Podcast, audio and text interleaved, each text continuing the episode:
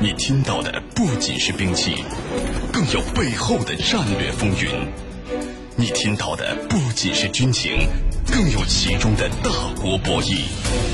主持人深度互动，评论员独家点评，尽在军情观察。江苏新闻广播、扬子晚报联合打造。梳理全球军事，聚焦今日热点。大家好，这里是江苏新闻广播军情观察，我是世宁，在中国南京为您直播军情。您可以用手机添加九三七军情观察，关注我们团队的微博和微信。首先呢，我们来快速浏览一下今天的军事热点。梳理全球军事，聚焦今日热点，军情扫描。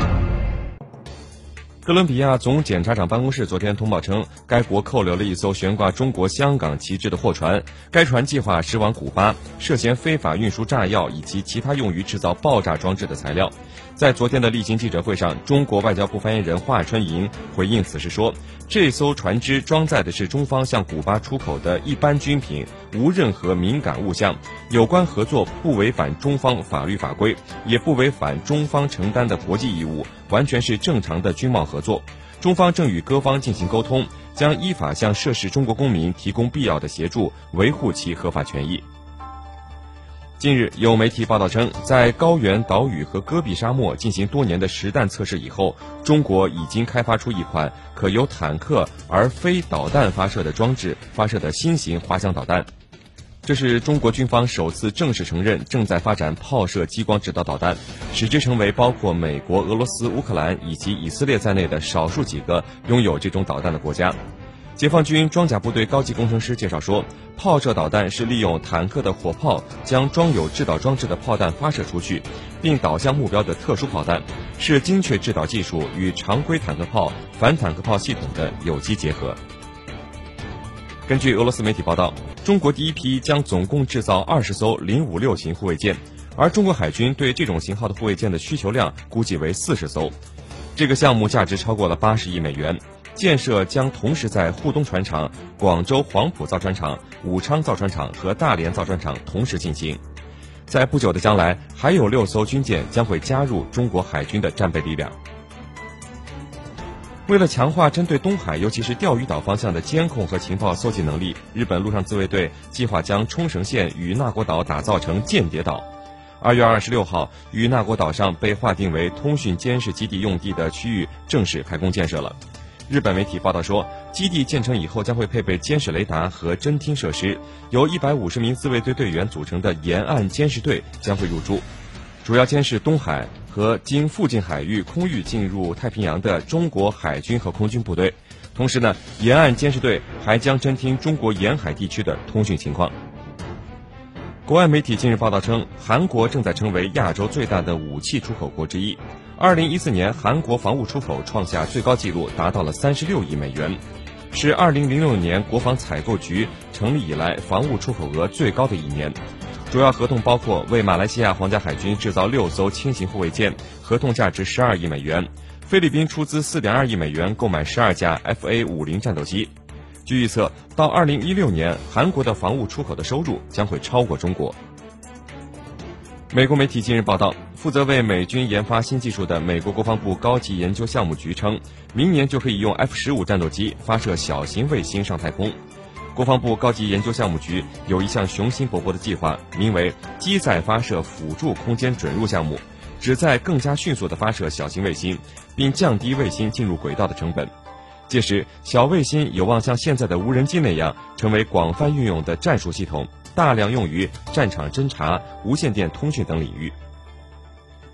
巴基斯坦空军的一架幻影战斗机昨天在该国西北部坠毁，事故造成了两人死亡。巴基斯坦空军宣称，这架幻影系列战机是在进行例行演习的时候坠毁的。在飞行时出现了伴随闪电的大雨，这可能是事故的原因。事故的目击者称，战机在坠毁前起火。近日，缅甸空军举行了新型飞机的入列服役仪式，包括六架中国产的 K8W 型战斗教练机、两架 BECH1900D 型侦察机和一架 ATR-42 型运输机。纵观天下军情，解析兵道玄机，深入军情一线，强化国防意识。军情观察，江苏新闻广播、扬子晚报联合打造。近日呢，俄罗斯媒体发布了一些核潜艇模型的照片，其中一张图片啊展示了前苏联曾经的这个核运输潜艇的计划方案。那这个计划曾经考虑让每一个核潜艇啊搭载二十辆坦克，多艘核呃这个运输的核潜艇呢组成一个大型的突击编队，突袭美国的沿海城市。后来由于这个技术难度太大而被迫放弃了。今天呢，我们邀请到的是军事评论员陈曦先生。陈曦，这种核运输潜艇得要有多大的体量才能装下二十辆坦克？那根据你的了解，能不能给我们简单的介绍一下这种核运输潜艇呢？好的，那么苏联的运输潜艇它是有一个发展谱系的，呃，那么它是在几十年的发展过程中形成了一个家族。那首先是二十世纪五十年代末，它有一种常规动力的啊六四八型。这是第一种多用途运输潜艇这个型号，那么可以运送补给品、弹药和人员，呃，当然还有一个重要功能是布雷，所以这是多用途的。那么在它之后，啊，在它的基础上演化出了六六四型，这个是核动力的运输潜艇，这是第一种核动力的运输潜艇。那么一九六四年呢，它是实际上是开工了，但是开工不久，这个项目下马就停止了。那它的标准排水量已经超过了一万吨，那么到了第二年，也就一九一九六五年，又开始设计一种柴电潜艇，七四八型，这个是也是运输潜艇，可以运四百七十名海军步兵，或者三辆 PT 七六的水陆两用坦克，它的总运力已经跟这个苏联的大型登陆艇比较类似了，但是苏联海军觉得艇还是比较小。所以几个月以后，又出现了七四八衍生出来的运输核潜艇方案，排水量也超过了一万吨，而且运力比常规型大了百分之七十，呃，到了这个中型登陆舰的这种水平了。那么，到了最后，这苏联最后一种运输潜艇，核潜艇是核动力的七幺七型，那么它是一九七一年完成设计方案，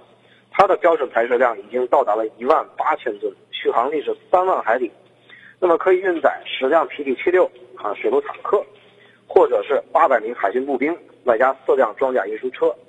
啊，那么但是，一九七七年呢，这个方案呢，最后还是下马了，所以最后实际上没有装备，没有实际建成或者装备这种运输潜艇或者核潜艇，但是它确实进行了很长时间的研制。主持人，嗯，那，陈曦，那它的这个排水量就决定了这个海岸的这个浅海它是去不了的，那它怎么让坦克实现登陆呢？呃，那么实际上呢，这些潜艇啊，它实际上是还是可以让坦克登陆的，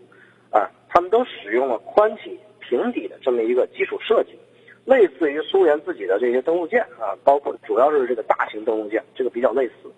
所以它一定的水深呢，实际上这些潜艇也是可以通过的，而浮在水面上呢，它甚至可以实施这个登陆，就是冲滩了，这种作业它是可以完成的。那么另外，这些有些艇呢，使用了这个八字形的设计，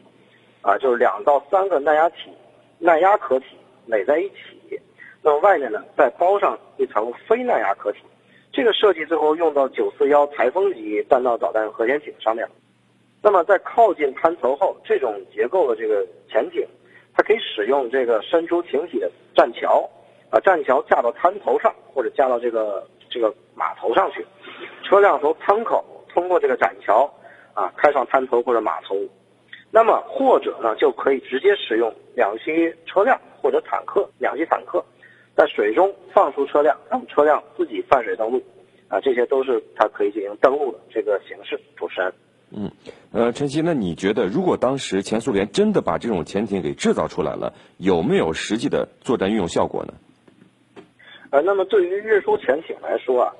这个它有一些方面的这个。缺陷和这个限制，首先呢，运力不足，这是很重要的一个一个原因。如果是常规型的，它的运力只能相当于大型的登陆艇，那么运那么两三辆十四吨重的水陆坦克，这就是它极限了。啊，比如类似于这个俄侯零级幺二三二幺这种气垫登陆艇，这个运力是比较有限的。那么如果核动力型呢，它也只能相当于中型登陆舰，比如说七七五型中型登陆舰。那运力是十辆左右的水陆坦克。那么它比这个大型登陆舰啊，这个核动即使是核动力运输潜艇，它比大型登陆舰也是差得很远。那么大型登陆舰幺幺七幺型，它能运二十辆中型坦克，中型坦克是四十吨这个级别的，所以说运力差别是很大的。另外呢，第二个呢是它这个艇作为这个登陆上呢，它是所依托的这个结构，它结构上是有缺陷的。比如说，它首先它没有办法安排坞舱。那么坞舱这个是肯定是设置不了，另外这个安排直升机，这个起降设施这个也比较困难，所以呢，比较苏联自己的这个登陆艇，这个登陆这个运输潜艇，它的功能是非常单一的。那么第三呢是这个消费比和成本，潜艇成本毕竟是太高了，而且特别昂贵，像七幺七啊、六六四啊这样的大型核潜艇，啊，就跟这个苏联自己的导弹核潜艇的这排水量和规格都是差不多的。你你用来发射核武器，啊，这个消费比是可以保证的，但是用于登陆，这个消费比就低的太，低的这个太惊人了，这个是一种浪费，啊，这个是肯定不行的。所以不管是啊运输潜艇这个核动力的，还是常规型的运输潜艇，那么这三方面的这个限制，就决定了它只能用于特种作战或者袭扰作战，